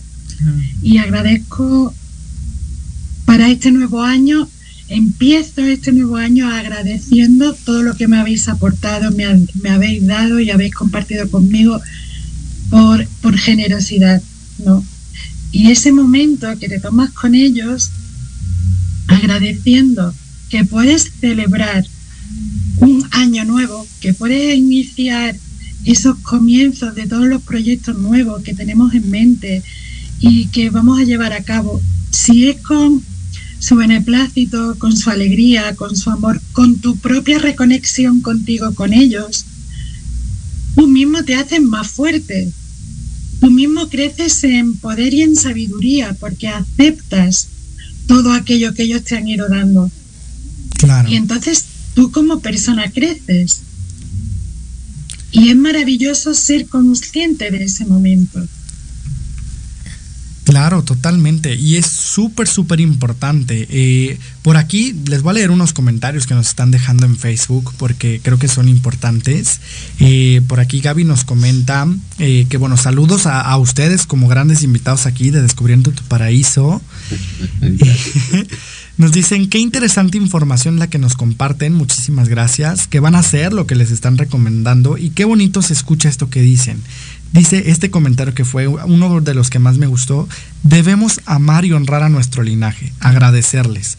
Creo que el reconciliarnos con nuestro linaje también es reconciliarnos con, nuestros, con nosotros mismos, amarnos a nosotros mismos. Y es súper, súper importante esto que mencionan ustedes y me encanta. Yo ya estoy, miren, apuntadísimo para sus formaciones porque que pronto, ojo, por aquí voy a hacer este spoiler alert. Este, tenemos un maravilloso retiro aquí en México. Amparo y Agustín van a venir de visita por primera vez a México, acá Playa del Carmen, y tenemos una maravillosa actividad. Entonces, no se lo pierdan, vamos a estar dando mucha más información por aquí también. Pero pues ya estamos ansiosos de tenerlos por acá y ojalá también podamos tenerlos en algún momento por aquí en cabina. se intentará. Sabes que la magia funciona, Fer. Yo sé que sí, ya. Y ahí vamos, ¿eh, Cari? A ver esto cómo se puede organizar, porque en verdad no sería mucha emoción compartir contigo ahí. Por acá pues siempre son bienvenidos aquí a Proyecto Radio MX, aquí también a Descubriendo tu Paraíso y pues ojalá, ojalá que ahí los angelitos y los maravillosos seres de luz hagan su magia y acomoden todo para que estemos juntos en este maravilloso momento por ahí de febrero que va a ser este gran retiro. Sí. Y bueno, yo quería aportar un poquito más. Adelante, adelante. venga. os hablaba de de hacia el invierno, que es cuando hay la introspección, pero ya tenemos este agradecimiento con estos seres queridos que no hemos dejado de hablar eh, hace nada, estos seres queridos, los ancestros, las personas que se han conocido durante la vida, durante el año, todo esto cuando vienen estos recuerdos, eh, tú piensas de otra manera. Es decir, tomas conciencia, entonces también te haces más sabio, ¿no? Eh, y más, puedes hacer como un, un, reseteo de todo el año que ha ido ocurriendo, que ha ido pasando y lo concluyes eh, pues con este día, ¿no? Con este día de los muertos que lo hacéis allí y, todo forma parte de un todo. ¿eh? No solamente conmemorando este día, sino todo lo vivido, todo esto te ayuda a tomar una conciencia, tomas conciencia, te ayuda a crecer y, y, este acto se hace un poquito antes del invierno, porque ya tirando, ya entrando en el invierno, hay la introspección esta introspección, el invierno, pues a que, a que, a que ayuda, ¿no? Digamos, pues a estar contigo, a que se adentro empiecen eh, estas cositas, hacer reflexiones en base a todo lo vivido, en base a toda esta conmemoración que he hecho con mis ancestros, con aquellos consejos que me dieron, pues hay un nuevo tú, hay un nuevo tú en, el, en este renacer, ¿eh? en este nuevo año que va a entrar. Eh, ya tienes aquella semillita para eh, este, este nuevo, esta nueva brizna de ti que va a nacer para, primavera, ya viene con, con unos aires nuevos, ¿no? Y esto es lo que hacen estos ciclos durante el año, ¿no? Y esto es lo que hace conmemorar con alegría, con, con, con fiesta, eh, tus ancestros, tus amigos, los que no están, el poder haber contactado o no, no pasa nada, pero se ve de, otra manera. Y sobre todo saber que eh, el físico y el otro plano espiritual es, es, está ahí, está ahí, es el mismo, no, no hay que separar nada, no hay que separar nunca nada todo forma parte del dominio. Por esto es tan importante luego hacer esta introspección en invierno. ¿eh? Quedarse ahí con uno mismo y saber, y estos proyectos que empiezan de nuevo, y cada año empieza, es como esta semillita, una semillita nueva, ¿no? Una semillita en ti, venga, una brotación nueva, una brotación nueva, y vas con la naturaleza, vas en armonía y al, unísono con la naturaleza que es lo que hacen ¿no? Es muy importante tener esto en cuenta, que estos ciclos hacen estas cositas, ¿no? Y sobre todo tomar conciencia de todo lo ocurrido, porque esto nos hará ser más sabios, más sabias, y hará que se despierten cosas nuevas. Es como aquel árbol que va creciendo, aquella planta que va creciendo y de cada año se hace más grande, eh, más hermosa, eh, más fuerte. Y mejores frutos. Y mejores frutos, ¿no? Claro. Y, mejores frutos. Y bien lo dicen en esta parte, ¿no? Eh, para llegar a esta introspección, a este desarrollo, a este crecimiento, creo que es muy importante también permitirnos morir, ¿no?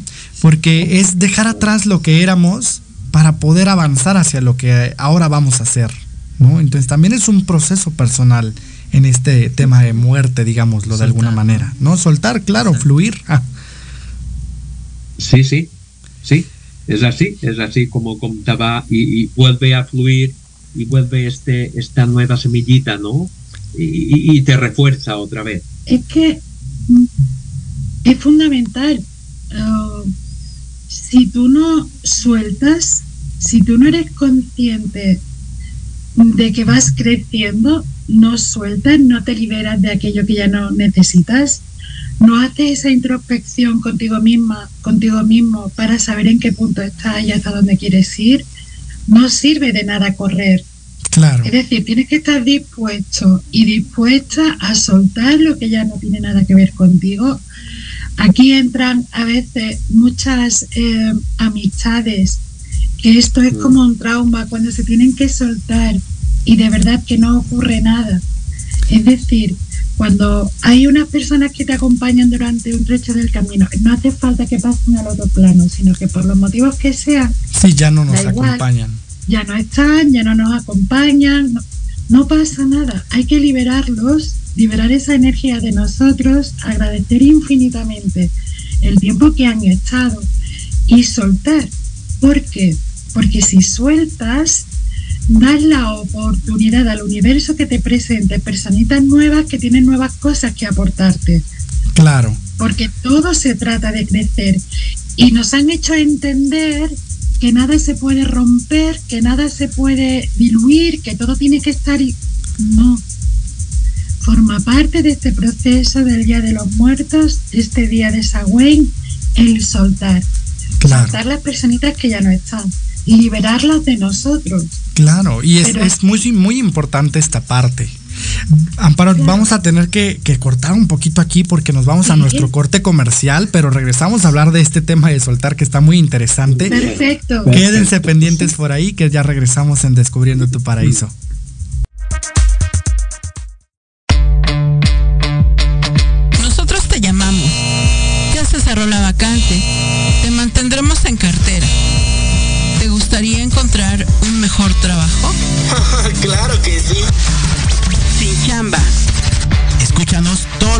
A las 12 del día, en donde tendrás los mejores tips, herramientas, consejos de expertos para encontrar el mejor trabajo de tu vida. Solo por Proyecto Radio MX, con sentido social. Te invitamos a escuchar todos los viernes en punto de las 3 de la tarde tu programa La magia de ser mujer. Tendremos la presencia de grandes mujeres que nos contarán su experiencia de vida, siempre con un corazón amoroso y listo para compartir. Desde Proyecto Radio MX, la radio con sentido social.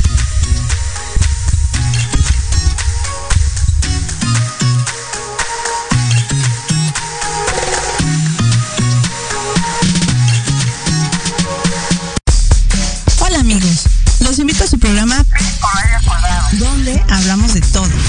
Salud, belleza, fantasmas, deportes, música, esoterismo, espectáculos y más. Además contamos con invitados de lujo cada semana. Yo soy Ibis Nos escuchamos todos los viernes de 11 a 12 del día por Proyecto Radio MX con sentido social.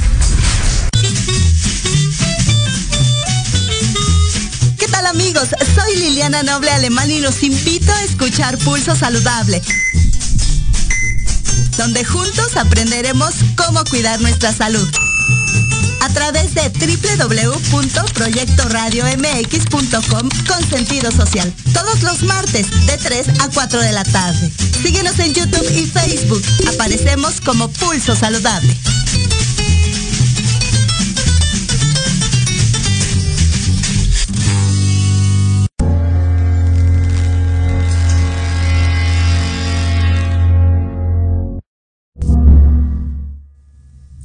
Y estamos de regreso una vez más en este tu programa Descubriendo tu Paraíso. Y no se asusten, sí venimos del inframundo, pero solamente para darles mucha información, mucho apapacho y mucho amor.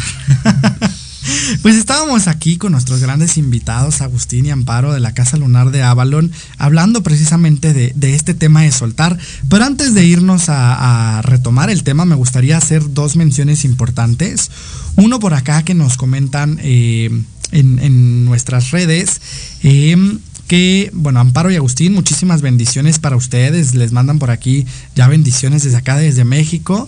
Y nos dicen, A mí me cuesta mucho trabajo soltar a personas que han muerto y no están en el plano terrenal. Muy interesante el tema. Eh, muchísimas gracias por comentarnos y bueno, qué gusto que les esté gustando que Agustín y Amparo estén por acá, seguramente los tendremos más seguido. Entonces, pues muy, muy padre. Y nuestra segunda mención es que nos comentan acá en producción que nos están escuchando desde Craiovia, mm, eh, Rumania, perdón, eh, Craiova, perdón, Rumania, ya no, no sé ni pronunciarlo. Qué padre que podamos llegar hasta allá. Eh, no he llegado personalmente, pero pues está a 14 horitas. En una de esas nos vamos de vacaciones, Amparito. ¿Qué te parece? Oh, está bien, porque se ve que ahora tenemos que empezar a movernos. Nuestro primer gran desplazamiento, porque tú ya sabes que prácticamente hasta ahora no, no nos habían dejado movernos de Avalon. Claro. Eh, eh, todos los trabajos los hacíamos aquí. Pero este año ya hemos comenzado a salir cerquita. Hemos estado en enero en Madrid, Barcelona, Canarias. Pero de pronto nos dicen, no, no, tenéis que ir a México. Y qué bendición que les hayan dicho eso, ¿eh? Los esperamos con mucho gusto. De verdad. y para nosotros, porque sabéis que desde que Avalon te abre sus puertas nació, eh, habéis, habéis sido de muchos países, es cierto pero siempre con la gente de México ha sido un hermanamiento alucinante, un reconocimiento de hermanos. Y no hemos sentido, eh, es como no hay separación, ¿no? Y la verdad es que Agustín y a mí nos hacía mucha emoción ir a, ir a México. Y si ahora ya se va a producir esto, si hay que ir, ¿a dónde has dicho? ¿A Cracovia? Ajá, aquí dice Craiova, eh, Rumania pues da igual, donde sea, donde toque, ya vamos organizando, ya vamos organizando, no hay problema. La verdad es que eh, la energía de Avalon se está abriendo mucho y para nosotros es muy importante porque eh, cada vez hay como más seres de luz que vienen a informarnos, a darnos información de todo lo que está ocurriendo. Y ha sido muy especial que nos invitara a este programa porque esto es todos los puntos, todo, todo, toda la rueda del ciclo de que Avalon celebra es importante, pero este en particular es súper especial en los momentos en los que estamos, porque lo del poder soltar a los que ya no están, sabiendo que te acompañan de alguna forma, es fundamental para que el ser humano pueda seguir avanzando. Ahora Agustín nos va a contar una cosa que es súper... Eh, yo no había sido consciente hasta que él me lo contó y me parece tan importante y tan emocionante eh, poder soltar. Sí que es cierto que con la añoranza de que ya no es físico no lo puedes tocar, pero sabiendo que está en un plano donde está bien y que te acompaña y que realmente puedes hablar con esa persona que echas de menos de momento y que de algún modo te puede contestar o te puede apapachar o te puede proteger, pero dándole la libertad de que vaya al sitio que tiene que ir, porque seguramente tendrá que volver a hacer otro trabajo. Y con nosotros ya ha hecho ese trabajo.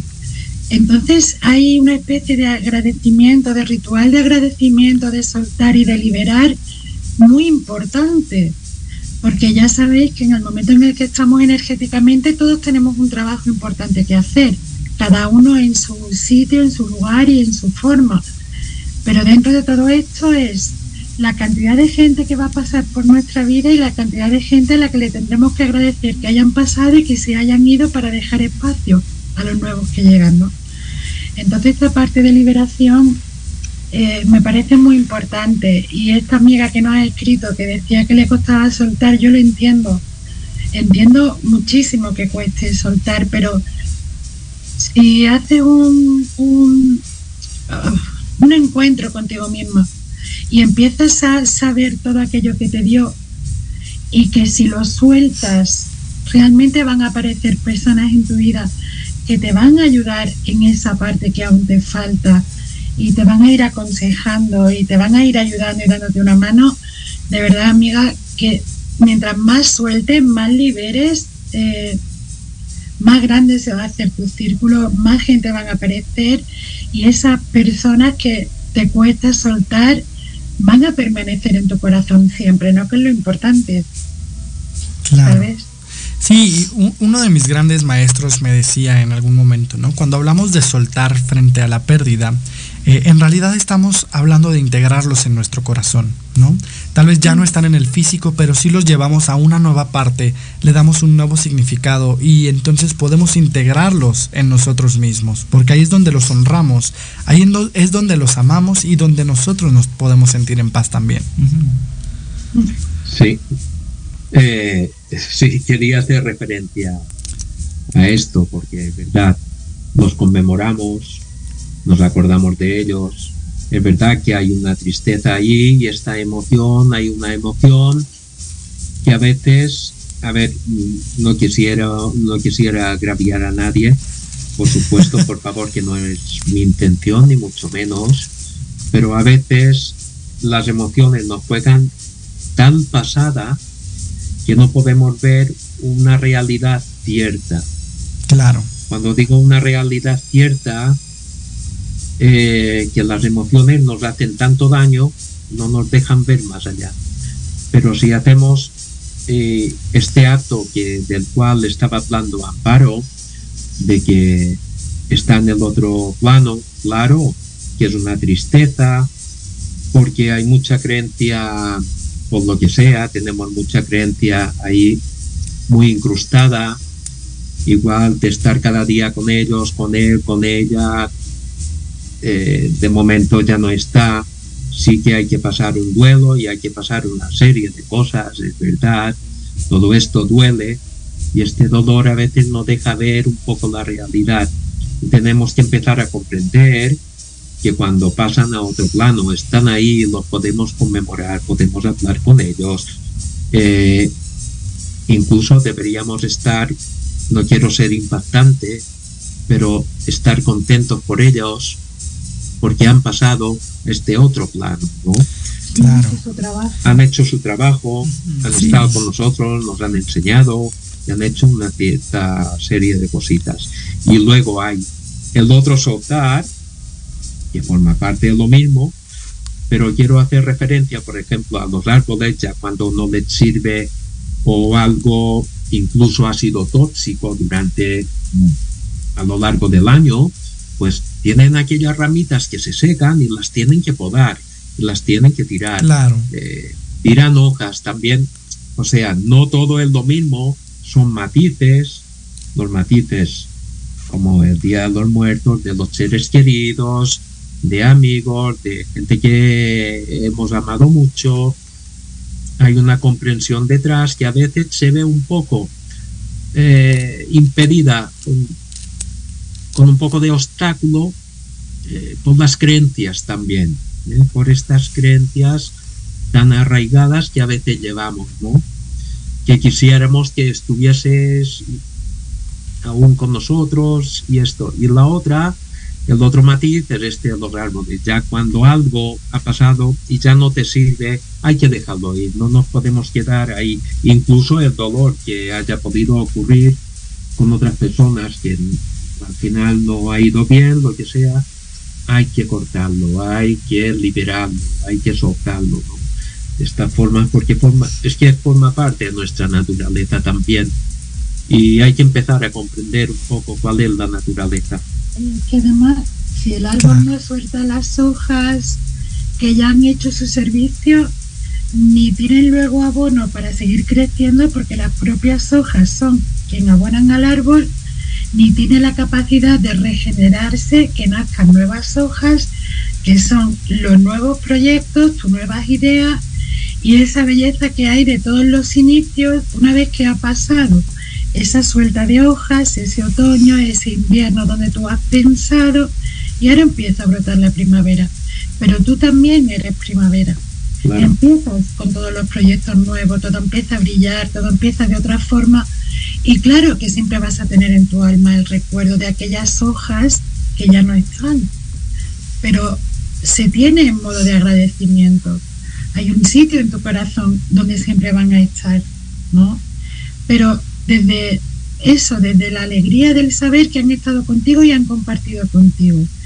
Y desde tu propio saber estar, de darle la libertad, porque cuando ellos se van es que han cumplido su plan. Claro. aunque no lo entendamos.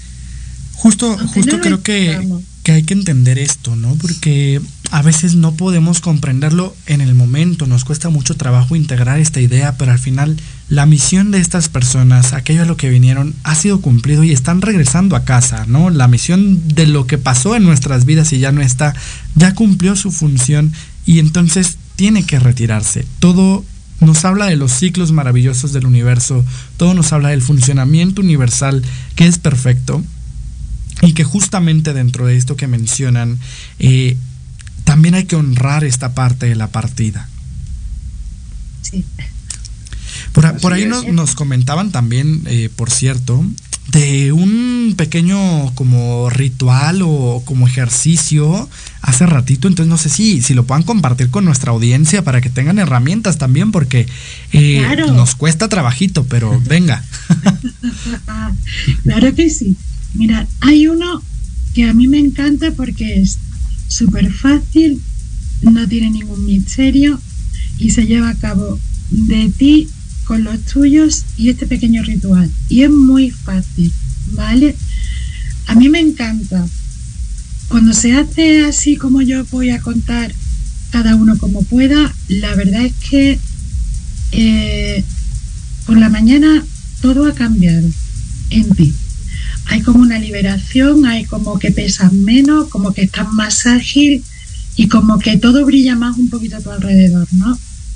Y es lo siguiente, da igual si eres chico o chica, eh, esto va para todos, que a veces a los chicos les cuesta más trabajo realizar este ritual, pero es muy fácil y mm, os cuento, no me enrollo más.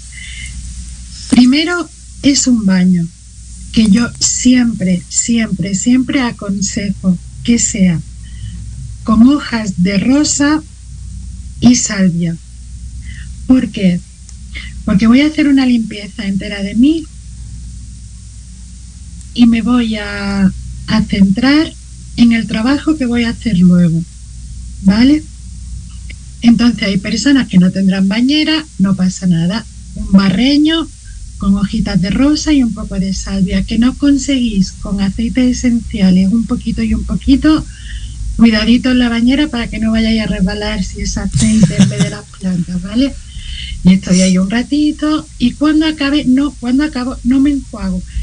Chicos, chicas, no importa si ya ha pasado el día, porque pensad que siempre la energía de los velos que se abren, como es este caso, no es clic-clac, si no se va abriendo despacito, despacito, ahora es cuando está hiperabierto y ahora necesita unos días para cerrar. Con lo cual, eh, yo creo que sábado, el domingo incluso podéis hacer esto y os va a funcionar. Cuando termino, me seco, pero no me refriego, sino me seco un poco para dejar que la esencia de esos de esas plantas entren en mí y me pongo algo holgado. Si son los chicos, da igual. Eh, una camiseta larga que tengan de dormir, poquita ropa. Os explico ahora por qué, ¿vale? No mm, cosas que no que no os aprieten para que os sintáis libre.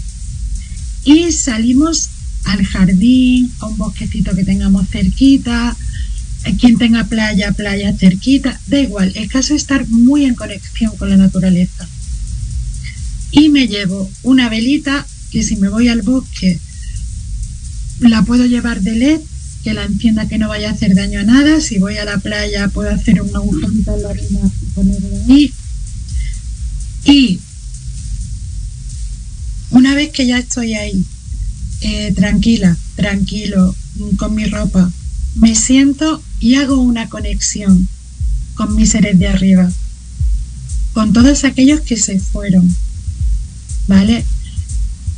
Tanto, esto es muy importante, tanto los que han sido de sangre, que ya no están, ese linaje de sangre eh, paterno-materno, ¿vale? Como mi linaje que yo he escogido en esta vida, que yo recuerde, que son esos amigos que han venido, han sido muy importantes y ya no están, aunque no hayan trascendido al otro plano, pero que por los motivos que sean ya no nos acompañan. Pero aún echamos de menos Y es muy importante lo siguiente, decir el nombre, yo en este caso sería Amparo Servián, libero, doy la libertad a todos aquellos seres que han pasado por mi vida para abrir las puertas a aquellos seres que vendrán. A partir de aquí, que cada uno lo puede decir con sus palabras, podéis rezar algo que os guste.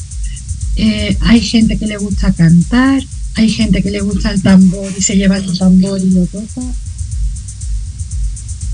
Pero hacerlo en comunión con uno mismo. Esto no quiere decir que puedas ir con amigas, con amigos, pero mientras menos seáis, mejor. ¿Por qué? Porque va a dar lugar a una introspección real. Es algo que tú dices desde tu alma, esa liberación para ellos y para ti. Claro. Y dejas algo de regalo, una ofrenda, algo que sea importante para ti. Una piedrecita, una manzana. Nosotros solemos dejar manzanas. Eh, da igual, una pulserita que hayas hecho con hilos, con todo tu amor. Algo en ofrenda a todas esas almas que han pasado por mi vida. Ellos se sienten, ellos saben. Incluso los que están en este plano, ese día de liberación, ellos lo sienten. Claro. Oye, Amparo, y ahorita con este ejercicio que nos acabas de comentar, cada semana en Descubriendo tu Paraíso tenemos una pequeña meditación. Y me encantaría ver si tú pudieras guiar una meditación de un par de minutos con este ejercicio que nos comentabas de liberación, porque me parece maravilloso y te cedo mi lugar de guía de meditación para que tú nos oh. guíes en este proceso. Por favor, pues es un honor. Pues te lo agradezco. Si quieres, sí, claro que sí. Venga, pues ya aquí producción nos puso la musiquita, así que te seguimos para hacer una breve meditación. Ok. Entonces, nos ponemos cómodos en el lugar en el que estamos. Inspiramos y expiramos tres veces profunda y lentamente.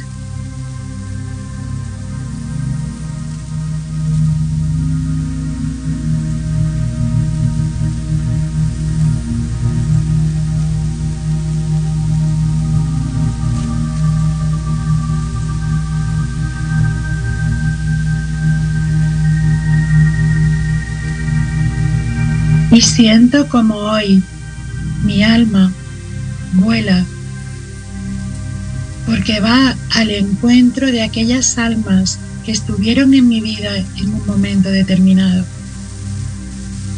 Mi alma hoy es feliz, recuerda y reconoce, agradece y bendice, honra a todos aquellos que pasaron por mí en esta vida y en las anteriores. Hoy, vestida con la ropa con la que vine al mundo, entro en la piscina sagrada que bendecirá y limpiará aquello que de mí sobre. Y entro andando en una piscina de escalones de piedra, una piscina de agua templada, en la que ya percibo el aroma a rosas y salvia. El agua me acoge y me da la bienvenida, sabiendo que mi intención en el día de hoy es liberar y soltar agradeciendo el tiempo que estuvieron conmigo y el agua en su infinita sabiduría limpia mis células, entra dentro de mí hasta conectar con mi ADN para que se limpie y purifique, se engrandezca y de paso los nuevos comienzos. Y de pronto Miro hacia arriba y observo un cielo estrellado con la madre luna que me mira y con la que yo hablo y le digo, querida madre luna, hoy honro a aquellos que me acompañaron, aquellos que me amamantaron y aquellos que me cogieron de la mano cuando me caía. Hoy doy la libertad para que sigan su camino agradeciendo aquello que hicieron por mí, lo que entendí y no entendí, aquello que me gustó y que no, lo que me hizo llorar y que no. El amor sin condiciones a veces no he entendido que recibí. Hoy, Madre Luna, lo libero y te pido ayuda a ti, a las estrellas y a todos aquellos que pasaron, sabiendo que mi camino se amplía, se alarga y se hace profundo, hermoso y bello gracias a las enseñanzas recibidas, aunque no todas fueron de mi agrado. Libero, libero de mí, doy la libertad con amor y agradecimiento, doy la libertad con amor y agradecimiento, doy la libertad con amor y agradecimiento. Y siento como los rayos de la madre luna y las estrellas me inundan.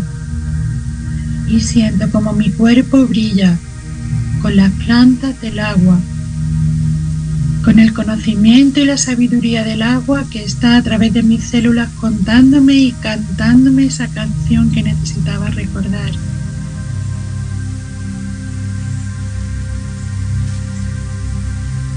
Y ahora comienzo a salir de la piscina. Voy feliz, mirando hacia arriba con las manos abiertas y voy subiendo escalón a escalón agradeciendo todo aquello que he recibido, lo afortunada que soy y me siento, y abriendo mi corazón a todo lo nuevo que llega. Y de mi alma solo salen pequeñas palabras y voy diciendo gracias, gracias, gracias. Y al salir, el elemento aire me seca el fuego que había encendido al lado de la piscina que yo no había visto y que se ha encendido calienta mi sed y me hace sentir parte de un todo. Me siento junto al fuego y alguien me trae una manta, me tapa, cierro los ojos y en ese duerme vela de agradecimiento, plenitud. Vuelvo a respirar tres veces profundamente para poder abrir los ojos y volver a este tiempo y a este plano. Respiro.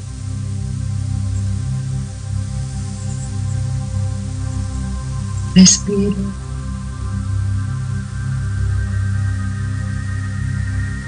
Respiro.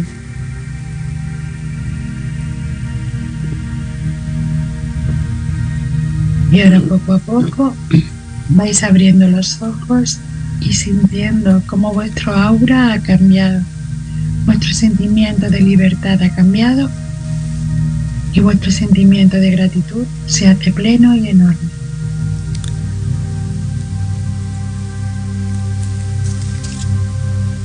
Gracias, gracias, gracias. A vosotros. Muchísimas gracias Amparo por guiar esta maravillosa meditación. Espero que a toda la audiencia de Descubriendo tu Paraíso les haya encantado como a mí me encantó. Y pues bueno, ya estamos en la recta final, ya nos quedan solo unos minutos, así que antes de irnos, ¿dónde podemos encontrarlos Amparo? ¿Cómo podemos eh, contactar con ustedes para saber más de lo que hacen? Y pues claro, quien esté interesado podrá asistir a este retiro que viene para acá a México. Mm, sí, pues muy fácil. Eh, Todas, mira, todas las redes, la web, todo está abajo. Avalon te abre sus puertas. todo. Ponéis en internet, en el buscador, en las redes, en YouTube, Avalon te abre sus puertas y ahí vais a poder estar al día de todo, porque ahora, por ejemplo, vamos a hacer nueve encuentros gratuitos donde vamos a hablar de todo lo del retiro, pero vamos a finalizar cada vez con una meditación sanación, con péndulos, con plumas, con cristales que va a ser estupendo y, hemos hecho vídeos para invitar a todos. Podéis entrar en Instagram o en Facebook, lo vais a ver y ahí ya tenéis correo y cositas para contactar. Y pues nada, Avalon abre tus puertas para todos, para que podáis venir y para que podamos seguir en contacto y lo que necesitéis. Muchísimas gracias, pues ya escucharon, Avalon les abre sus puertas para que puedan llegar hasta allá. y pues muchísimas gracias por habernos acompañado, Martín también por estar aquí el día de hoy compartiéndonos desde tu sabiduría y el tema de los disfraces, de, esta tradición tan bonita y pues bueno, estos magníficos atuendos que traemos aquí presentes. Pero genial, Martín, estás espectacular. Muchas gracias. también, pero que ha sido eh, Vero, ¿verdad? Son espectaculares. espectaculares. Muchísimas, muchísimas gracias. Un gusto y un honor tenerlos por aquí. Pues bueno, vamos a cerrar ya este programa. Les recordamos que podemos, eh, que nos pueden encontrar como Paraíso Interior en nuestras redes sociales eh, para conocer más de cómo poder contactar profundamente con su ser y sanar en todos los niveles. Y nos, los esperamos la siguiente semana en punto de las 11, en ya nuestro nuevo horario de 11 a 1 de la tarde, para hablar sobre herbolaria, que va a ser un tema maravilloso en comunión de las tradiciones de las que estábamos hablando el día de hoy.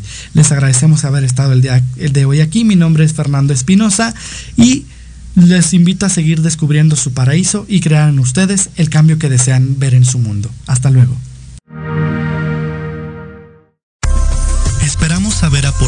Desarrollo de tu ser y el crecimiento de tu alma. Te esperamos la siguiente semana en punto de las 11 para que continúes descubriendo tu paraíso. Y que la luz de la conciencia te lleve a la verdad del ser que tú eres. Namaste.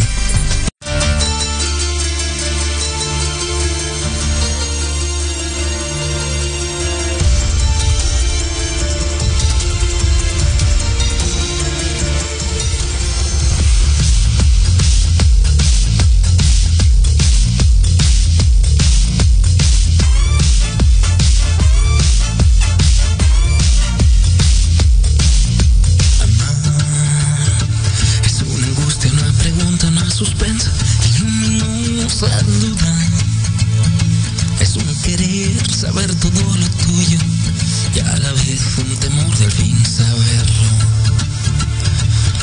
Amar es no dormir cuando en mi lecho sueñas en mis brazos que te ciñen y odiar el sueño que bajo tu frente acaso no